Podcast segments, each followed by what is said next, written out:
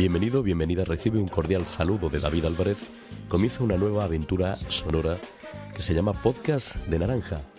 Una aventura que pretende ser un nuevo espacio para dialogar y compartir sobre educación y nuevas tecnologías. Un espacio que tendrá como principal canal de difusión este podcast, pero que intentaremos continuar ese diálogo, esa conversación a través de las redes sociales, a través de Facebook, del grupo que hemos creado exprofeso para este, para este proyecto y también a través de la propia bitácora donde podrás por supuesto encontrar los links para descargar, los enlaces de descarga del podcast y todo el material que forma parte del podcast estará también reflejado en, el, en la bitácora.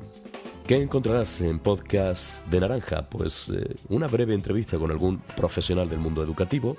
Hoy, para estrenar Podcast de Naranja, tendremos la suerte de contar con Aníbal de la Torre. También tendremos un artículo sobre el que intentaremos abrir un debate en la red. Se lo hemos pedido en esta ocasión al propio Aníbal.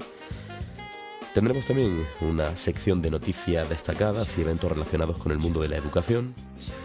Y también en próximas ediciones eh, tendremos una sección de blogs recomendados.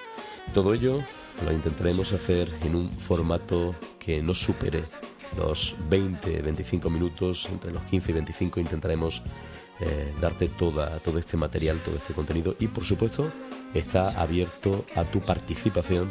Lo puedes hacer, ya te digo, a través de la bitácora, a través del grupo de Facebook o puedes enviarnos un correo electrónico a podcastdenaranja.gmail.com con tu propuesta. Comenzamos, eh, por tanto, sin perder ni un solo segundo más con la entrevista a Aníbal de la Torre, un personaje, un profesional que seguramente ya conoces, pero que nos va a introducir Gregorio Toribio, su biografía en 140 caracteres, la tweet biografía.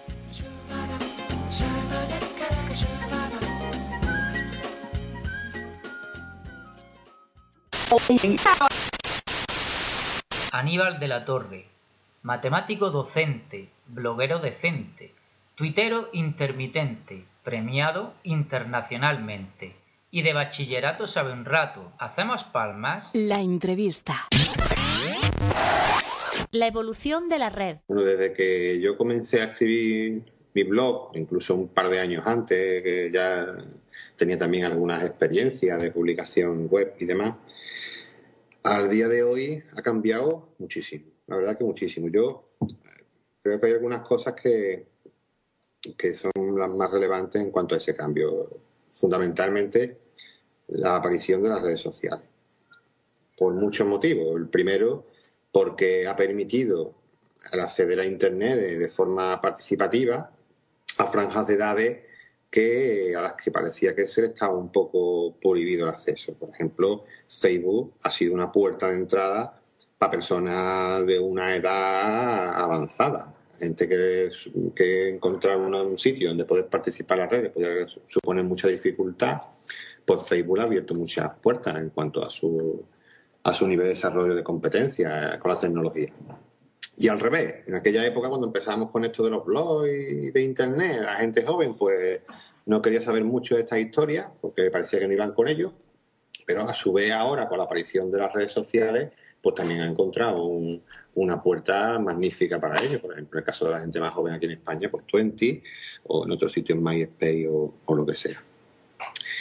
Es una de las características que yo creo que son fundamentales. Luego también la aparición de los microformatos en aquella época tener presencia en la red y, ser una persona productora de algún tipo de contenido de la red, pues requería, requería de un esfuerzo, de, una dimensión, de, un, de, una cierta, de una cierta entidad. Escribir un post largo, un artículo, o un manual, o cualquier cosa de esa. Ahora ya no, ahora ya para tener visibilidad en la red, incluso para convertirte en alguien al que sigan 20.000 personas, solo te hace falta ser un poco creativo en 140 caracteres, ¿no? Y eso es verdad que, ha creado una dinámica de participación muchísimo mayor a lo que había en aquel momento. Entonces yo creo que son las principales características. Es decir, la red ahora es menos exigente con las personas. Antes lo era más. Y es verdad que antes también había formas de participación, como había algunos foros, chats. Pero bueno, ahora la red, por supuesto, es mucho más, menos exigente para las personas. Participación versus colaboración. Creo que, que ahora sí es verdad que se participa mucho más en la red que antes, hay mucha más visibilidad de muchas más personas y eso es buenísimo. Pero no sé, tengo la sensación de que se colabora también menos. O menos, o al menos que no hemos avanzado en la colaboración. Si las personas estamos todos buscando nuestro hueco en la red y tenemos nuestra presencia y, en muchos casos protagonismo, pero mm, no, no veo muchos avances en, en, que surjan grupos que verdaderamente se pongan a trabajar y a construir cosas. No sé, no, no detecto eso y teóricamente tenía que ser mucho más mucho más visible esa posibilidad con las facilidades que ahora mismo hay en, en la red para ello. Cuando tú tienes un entorno más o menos de conocimiento laboral o de formación o de enseñanza o lo que sea, más directo con tu persona, es verdad que las redes lo que han aportado ha sido aquella gente que ha tenido pues inquietudes un tanto especiales o diferentes o, ganas de hacer cosas y en ese entorno inmediato no han encontrado esa respuesta o esa colaboración, pues las redes en general y sitios como Twitter muy en particular pues ha sido como una especie de salvación, porque ahí has encontrado personas que tienen tus mismos intereses, tus mismas inquietudes y esa fuerza que no has podido proyectar sobre tu entorno inmediato, pues ha sido la solución esto, ¿no? Encontrarte un sitio donde sea valorado y donde tú puedas valorar cosas similares. Pero claro, para que realmente haya avances y para que realmente mm, se puedan construir cosas, lo que tendrá que ocurrir es que esas dinámicas que se están viendo ahora mismo en la red aterricen a estructuras más de diario, más laborales o más de formación. Dicho de otra forma, que en mi centro, en mi departamento, en mi ciclo, en la consejería, en mi servicio, o sea donde sea, pues cada vez empecemos más a funcionar en red. Integración de las TICs en el aula. Bueno, lo que respecta al, al trabajo en el aula, me da la impresión de que sí, de que estamos empezando a avanzar muchísimo sobre todo porque no hemos dado cuenta de los errores previos. ¿no? Creo que ha hecho mucho daño el, concepto de integración de las TIC en las prácticas del aula. Es decir, yo de primera hora, cuando empezaron a llegar los ordenadores, las pizarras digitales, etcétera, etcétera, a las, aulas, la idea que se vendió, que vendimos entre todos, fue de que, bueno, de que era una herramienta más que ayudaba a lo que al día a día veníamos haciendo en el aula, eh, que no teníamos que darle más importancia de la que podía suponer que era una herramienta más. Y yo creo que eso ha causado muchos problemas porque, eh, de alguna manera, eh, una, herramienta como puede ser Internet o como puede ser un ordenador no se puede integrar en determinadas prácticas, porque al final lo que conseguimos es introducir una dificultad.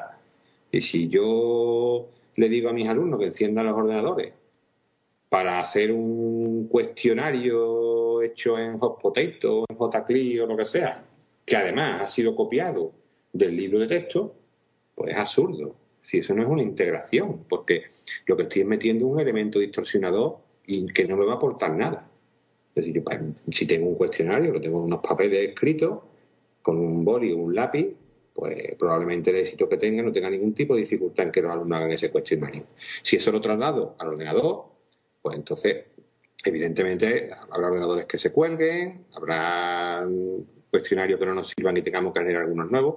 Es decir, esa integración yo creo que, ha, causado mucho daño. Ya no hemos dado cuenta de eso, es decir, ya a nivel general, pues parece que el, que el personal se, continuamente está lanzando mensajes de que, bueno, de que no es cuestión de herramientas, de que no es cuestión de hacer lo mismo que estábamos haciendo, y ha aparecido la palabra mágica que es metodología. Bueno, esto es toda cuestión de metodología. Ahora los ordenadores aportan mucho, pero hay que saber utilizarlos bien. Hay que hacerlo con una metodología adecuada. Pero claro, estamos perdidísimos, la verdad. Seguimos intentando meter los ordenadores con descarzador, con mochilas digitales, recopilando lo poco, mucho de contenidos que haya por ahí y demás. Lo que sí están apareciendo son experiencias muy interesantes de uso de Internet, de las redes, de los ordenadores en, en las aulas. Y hay que analizar yo creo que lo que falta es un poco evaluar y analizar esas experiencias que están teniendo éxito y que se supone que son dentro de una metodología acertada. Habrá que analizar por qué están teniendo éxito y cómo poder generalizarlas. ¿no? Y eso yo creo que, que, sí se está notando, que están apareciendo puntualmente sitios donde, donde están haciendo cosas diferentes. TICS y profesorado. Y con respecto al profesorado, hay muchísima gente, muchísima gente que se está montando en el carro muchísima gente que está apareciendo profesorado, que está apareciendo en Twitter, muchísimo profesorado que se está montando sus redes en NIN, muchísimo profesorado que, tiene muchas inquietudes, que crea blogs de aula, que... Pero a mí mm, me, preocupa, me importaría mucho que, que eso llegue a, los grupos de, trabajo interno. Es decir, que ya no sea Antonia García o Fulanito o Fulanita que está en Twitter y que se está enriqueciendo y está mejorando un poco su trabajo en el aula por lo que está compartiendo con el resto de profesores en la red, sino que a mí lo que, lo que yo creo que tendría que un potencial tremendo, el gran cambio tendría que venir. Que haya un departamento de matemáticas de un instituto, que haya una coordinación de un ciclo en un colegio de primaria o que haya un nivel de infantil que están trabajando codo con codo y que salen a la red como grupo de alguna manera a enriquecer, a buscar alternativas, a contrastar experiencias o a lo que sea. Si un profesor, una, una profesional de la enseñanza sale a la red y se enriquece y consigue encontrarse experiencias chulísimas y decide cambiar lo que está haciendo, sus prácticas, y, de alguna forma lo consigue, lo consigue llevar al aula, es posible que esté creando un conflicto, incluso en el centro, porque es que a mí me ha pasado.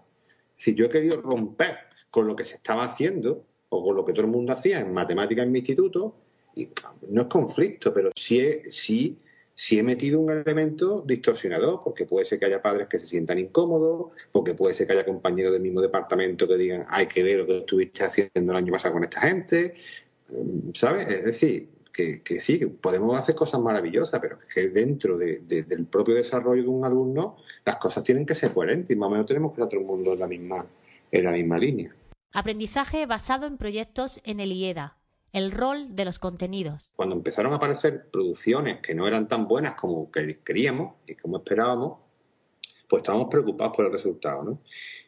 Y es muy interesante que como el todo, absolutamente todo lo que se está, lo que se está haciendo en, distancia en el IEDA es, enfocado a un trabajo por proyecto y por tarea, el aprender, el aprender, haciendo aquí se ha convertido en este proyecto en una realidad absoluta, al 100%, el aprender haciendo, el aprender trabajando. Es curiosísimo cómo los contenidos o los materiales estos pasan a segundo plano. Materias que eh, teníamos una, preocupación tremenda de que no eran, tenían la calidad suficiente y que no teníamos tiempo para mejorarla eh, en este curso en el que viene, pues nos hemos dado cuenta que se ha, considerado un mal menor. Porque como al fin y al cabo, lo que se le está pidiendo al alumnado es que construyan, que creen, que hagan proyectos, que, trabajen. Cuando un material no es muy bueno, inmediatamente el profesorado encuentra alguna alternativa. Es decir, sabe orientar muy fácilmente hacia otros materiales que, bueno, que pueda haber la red, que sean algunas indicaciones propias, etcétera, etcétera. Porque los contenidos están al servicio de lo que el alumnado tiene que hacer. Y pierden el protagonismo que venían teniendo hasta ahora, en las que, bueno, había que de alguna forma memorizar, estudiar, que sigue siendo importante, por supuesto, pero ya no en la misma medida, porque ya se ponen completamente al servicio de... Yo creo que es el papel fundamental que, que no hemos dado cuenta que cumplen los, los materiales. Otra cosa también importante, yo creo que es, por ejemplo, la cuestión del trabajo en equipo.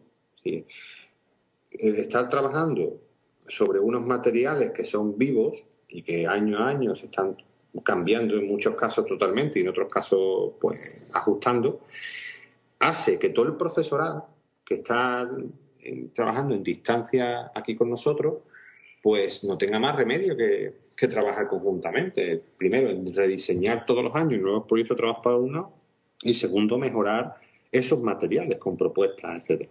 Entonces, la, aparte de que esta gente pues trabajan en equipo por, naturaleza propia, porque son unos fenómenos, pero bueno, también la propia dinámica esta de no considerar el contenido como algo cerrado que viene predeterminado por una editorial, sino como algo que se tiene que estar continuamente en revisión y en mejora, obliga, mucho más si cabe todavía de lo que ya lo están haciendo, a trabajar en equipo. Entonces eso yo, vamos, yo creo que, es maravilloso. Evaluación y calificación en el modelo de aprendizaje basado en proyectos. En distancia hay una dificultad. Cuando se trabaja por proyectos, bueno, hay muchas dificultades, por supuesto, y muchos problemas, y esto no es fácil ni de coña, pero hay, hay una dificultad que es muy interesante, y es que eh, cuando se le pide al alumnado que trabaje sobre un proyecto, al final terminamos evaluando el producto final.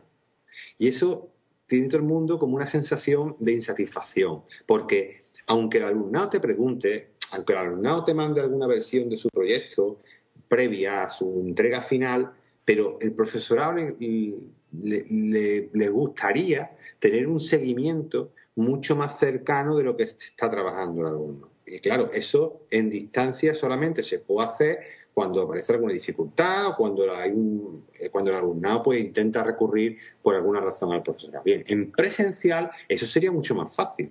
Si es que yo me imagino una dinámica de trabajo por proyectos en un aula en el que estemos nosotros allí con la gente y es ideal. Es ideal porque nos permite adivinar dificultades o problemas que pueden estar teniendo incluso sin que ellos recurran a nosotros o podamos estar validando, evaluando cómo se conectan cuando trabajan en equipo. En fin, 20.000 cosas que en la distancia se pierden. Es decir, realmente lo que nos, lo que nos creemos que este, este modelo es mucho más factible aplicarlo en presencial. Y en cuanto a la evaluación también, pues otra de las cosas que yo creo que, que son muy de, muy, de mucha aplicación en presencial y que habría que decirlo también, es el, el, vuelco total y completo que se le ha dado a los exámenes, a, las pruebas presenciales. Es decir, lo que no podemos estar en los colegios, en los institutos, haciendo algunas actividades de, mediante uso de ordenadores o trabajo en red o lo que sea, pero que después tengan que seguir viniendo el día 28 de marzo a sentarse en una silla y hacer un examen en el que hayan tenido que memorizar no sé cuántas historias, porque ese modelo choca completamente con el otro. Entonces, allí en, distancia se ha dado la vuelta completamente. Es decir, las tardes, bueno, por supuesto, las pruebas presenciales son una consecuencia inmediata de los proyectos de trabajo. Si un alumno o alumna que haya estado trabajando por proyectos, con los proyectos que se le proponen durante un trimestre, pues en las pruebas esas presenciales no debería tener ningún problema, porque son proyectos muy similares a los que se han venido trabajando. Y, por ejemplo, con respecto a la calificación, estamos trabajando por proyectos y se está haciendo un seguimiento diario, diario al alumnado de lo que está trabajando y de lo que está enviando y de lo que está rectificando. Evidentemente teníamos que sentarlos en una silla, por cierto, sin ordenador, es otra cosa en la que tendremos que evolucionar. Y tenemos que decirle que en una hora, pues que nos demuestren que ellos son los que han estado trabajando en Internet. nosotros, nuestro objetivo de las pruebas presenciales no es que nos vuelquen que nos, que nos mm, devuelvan un montón de contenidos que han tenido que estudiarse. Lo único que queremos es cerciorarnos que ese alumno que está allí sentado es el que ha estado trabajando en la red durante todo este tiempo y no ha tenido ningún tipo de suplantación de identidad. Por tanto, también nos damos cuenta que el peso que te podía tener la calificación final, porque además de evaluar tenemos que calificar, pues que tampoco podía ser importante, porque una persona puede venir enferma, puede venir, las circunstancias personales son muchas, puede tener un mal día, y ahora que, se lo juega en una hora todo el trabajo de tres meses, pues no. Entonces este año lo que se ha incorporado es una, una modalidad en la que las pruebas presenciales se van a calificar como aptos o no aptos. Claro, lo que nos interesa es que el alumnado se siente y que nos demuestre que han sido ellos los que han estado trabajando durante el trimestre en la red. Pero una vez que lo han demostrado, una vez que son aptos en ese sentido, pues la calificación final no va a verse afectada por lo que hayan hecho ese día ahí, sino por el trabajo real que han venido haciendo durante tres meses.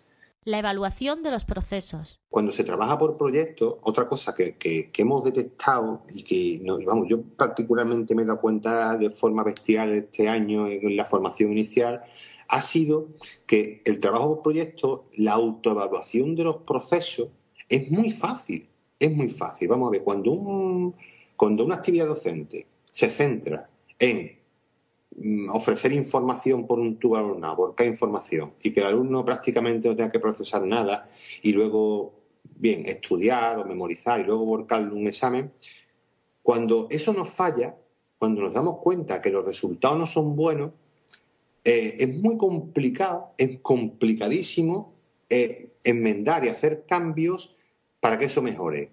Porque la única, dentro de ese modelo, la única solución que nos quedaría sería o exigir al alumnado o a su familia que estudien más, o bien reducir los contenidos que ofrecemos en cantidad, que es lo que suele ocurrir muchas veces. Pero las posibilidades de cambio, de mejorar las cosas, son muy complicadas. Pero fíjate, cuando trabajas por proyecto, cuando tú le pides al alumnado un proyecto de trabajo y los resultados no han sido buenos, no han sido buenos, es muy fácil, facilísimo, detectar por qué. Si tareas o proyectos que en un principio nos podían resultar maravillosos, nos damos cuenta que luego en la práctica no han funcionado. Y de momento es muy, es muy fácil darse cuenta por qué el alumno no ha sido capaz de enfocar bien ese proyecto. Con lo cual, en el curso siguiente o en las siguientes unidades, o hacer pequeños giros en la forma en la que se enfocan esos proyectos es muy fácil. Educa con TIC. Bueno, Educa con TIC, ya lo decía yo el otro día eh, en mi blog, ¿no? Lo que, lo que estoy disfrutando. Yo qué sé, un proyecto institucional que yo creo que, que, puede ser que es referencia, ¿no? Eh, hay muchas claves que puede haber en, el éxito. En primer lugar, por supuesto, el equipo de, gente que hay trabajando, que es la principal garantía de éxito. Pero también, por otro lado, es que siendo un proyecto institucional, pues de alguna forma Red.e, que es la institución que está ahí detrás, pues ha dejado hacer. Es decir, ellos tenían claro que los docentes que participáramos en esto éramos los que teníamos que llevar la, voz cantante y ellos se han dedicado a facilitarnos los recursos necesarios a nivel técnico, a nivel de lo que sea. Y claro, si hemos podido enganchar a un equipo de gente extraordinaria con unas ganas de, compartir y de currar y de ofrecer y con esa generosidad, pues la calidad de, los artículos cada día, la verdad que, tiene un montón de ideas pero que evidentemente en los momentos en los que estamos de, recortes pues nos cuesta trabajar. Podcast de Naranja, el único podcast con vitamina C. Agenda educativa. En esta primera edición de Podcast de Naranja vamos a reseñar dos citas educativas que tendrán lugar durante los próximos, en estas próximas dos semanas.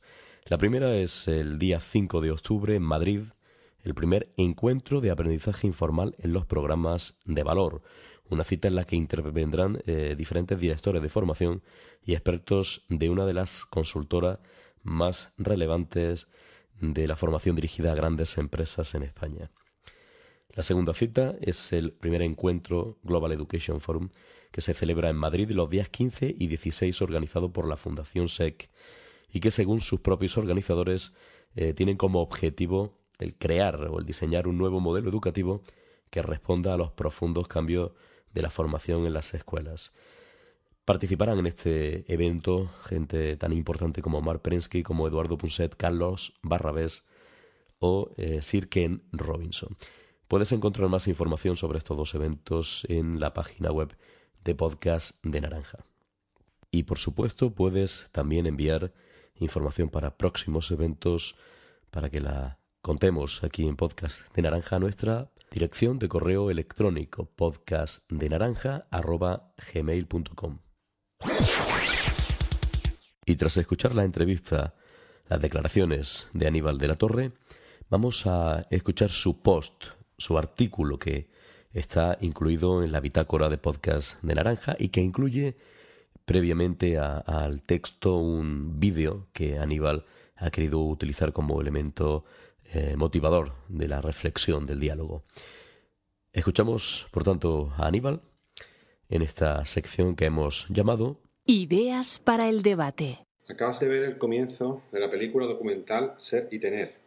El director quiso mostrar de alguna manera el entorno de la escuela donde se rodó, pero yo alcanzo a ver una metáfora adicional, la de que el proceso de aprendizaje de una persona es muy lento no sólo por las múltiples relaciones que existen entre las diferentes disciplinas del conocimiento, sino por el vínculo que, a su vez, tienen todas ellas con las capacidades y sentimientos que presentan los aprendices.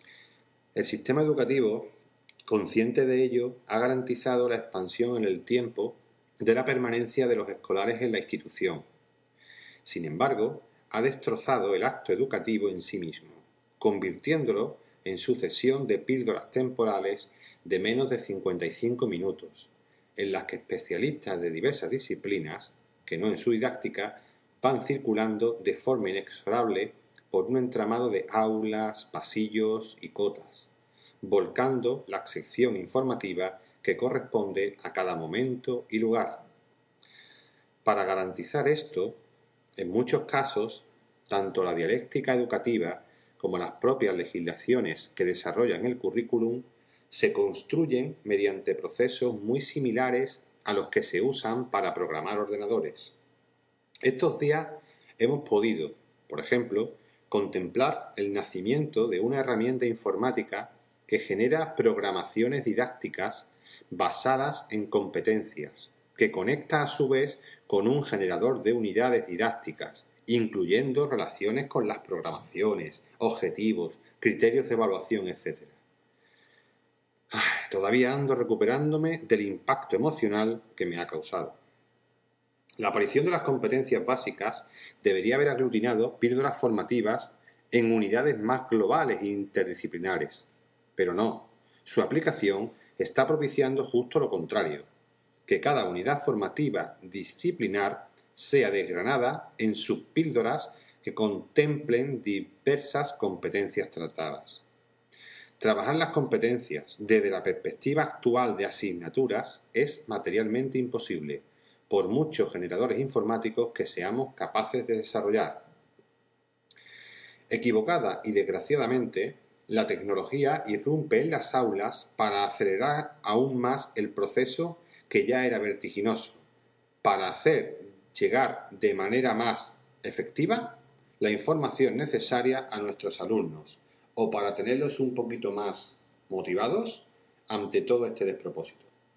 Sinceramente, creo que ha llegado el momento de que cada uno de nosotros propicie una ruptura total con todo este sistema. Estoy plenamente convencido que la ruptura completa es la salida más fácil y educativamente efectiva que podemos abordar y la que más felices puede hacer a educadores y educandos. De hecho, la integración de las TIC es uno de los conceptos que creo más daño ha hecho a la educación últimamente. Dos claves para conseguir esa ruptura. Primera, espacio-tiempo. Tocar los espacios educativos no queda a nuestro alcance. No podemos derrumbar tabiques en la escuela, pero sí podemos salir, Sí tenemos que derrocar ese miedo impuesto por la sociedad a movernos con nuestro alumnado, por lugares donde se pueden aprender cosas, o donde simplemente se puede contemplar y disfrutar de otras. Mañana de trabajo en una biblioteca pública, educación física en un parque, mediciones constructivas de la iglesia, etcétera, etcétera. Internet también se pone a nuestro servicio para salidas mucho más ambiciosas de intercambio con otras culturas o lugares. Sin embargo, el tiempo sí está bajo nuestro control y solo se trata de ir más despacio. Despacio no es sinónimo de menos. El ritmo legal nos lo marcan los criterios de evaluación establecidos, que son muchísimo más benevolentes con el tiempo que los contenidos que terminan desarrollando las editoriales de libros de texto. El tiempo lo debe marcar solo lo que ocurre en el aula, los avances que nos muestra el alumnado en cada momento, la evaluación permanente de los procesos. Si analizamos lo que está ocurriendo a través de un examen que se produce al final del periodo, entonces ya no hay tiempo a racionar ni modificar nada. Y segundo, aprender haciendo y tecnología. La propuesta de ruptura total más factible es elegir una unidad o bloque de contenidos y plantear uno o más proyectos de trabajo para nuestro alumnado, prescindiendo de todo lo que se parezca al libro de texto, analógico o digital. No necesitamos formación demasiado específica para pedirles que elaboren en equipo un documento o que expliquen mediante una presentación las fotos de fotos las ideas fundamentales del tema o que comenten determinado tipo de noticias en un blog o que construyan un dossier matemático sobre la parroquia del pueblo o que graben con una webcam una pequeña entrevista simulada a un personaje histórico donde se le pidan explicaciones de sus actuaciones, o que jueguen en el seno de una red social a debatir alguna idea científicamente explosiva o que, etcétera, etcétera. Esto, como experiencia aislada experimental de aula, resultará un fracaso en cualquiera de las miles de modalidades que se nos puedan ocurrir, pero como metodología constante generalizada a todas las materias, a ser posible de forma interdisciplinar, creo que es el mayor revulsivo que nuestra educación necesita. Introducir en nuestras aulas ese tipo de dinámicas de trabajo sin limitaciones temporales, más allá de los criterios de evaluación establecidos en la, la única salida que tenemos, no solo para responder al tipo de ciudadanos que esta sociedad nos está demandando, sino para conseguir profesores y alumnos más satisfechos. Y, ¿por qué no?, felices. Con este artículo de Aníbal de la Torre, que acabamos de escuchar y al que te invitamos eh, a, añadir tus propias reflexiones en el blog de podcast de Naranja, nos despedimos, no sin antes dar las gracias al propio Aníbal de la Torre por su disposición, por su buena eh, voluntad para colaborar con nosotros en, este, en esta primera edición. También dar las gracias a Trini Mejías y Silvia Ruiz, que nos han prestado sus voces para las distintas eh, cortinillas que has escuchado a lo largo del podcast. La música que has oído en su mayor parte, su gran mayoría, son temas con licencia Creative Commons. Puedes encontrar más información una vez más en la bitácora. Y el tema que hemos utilizado para la sintonía del programa y queremos utilizando es una composición de mi amigo Santi Barreche de la banda Primital. Está incluido en su primer trabajo que puedes encontrar y descargar desde la web. Se despiden David Álvarez, que estuvo en la locución, y Gregorio Toribio en la sección Tweet Biografías. Nos encontramos el próximo 18 de octubre en la segunda edición de Podcast de Naranja.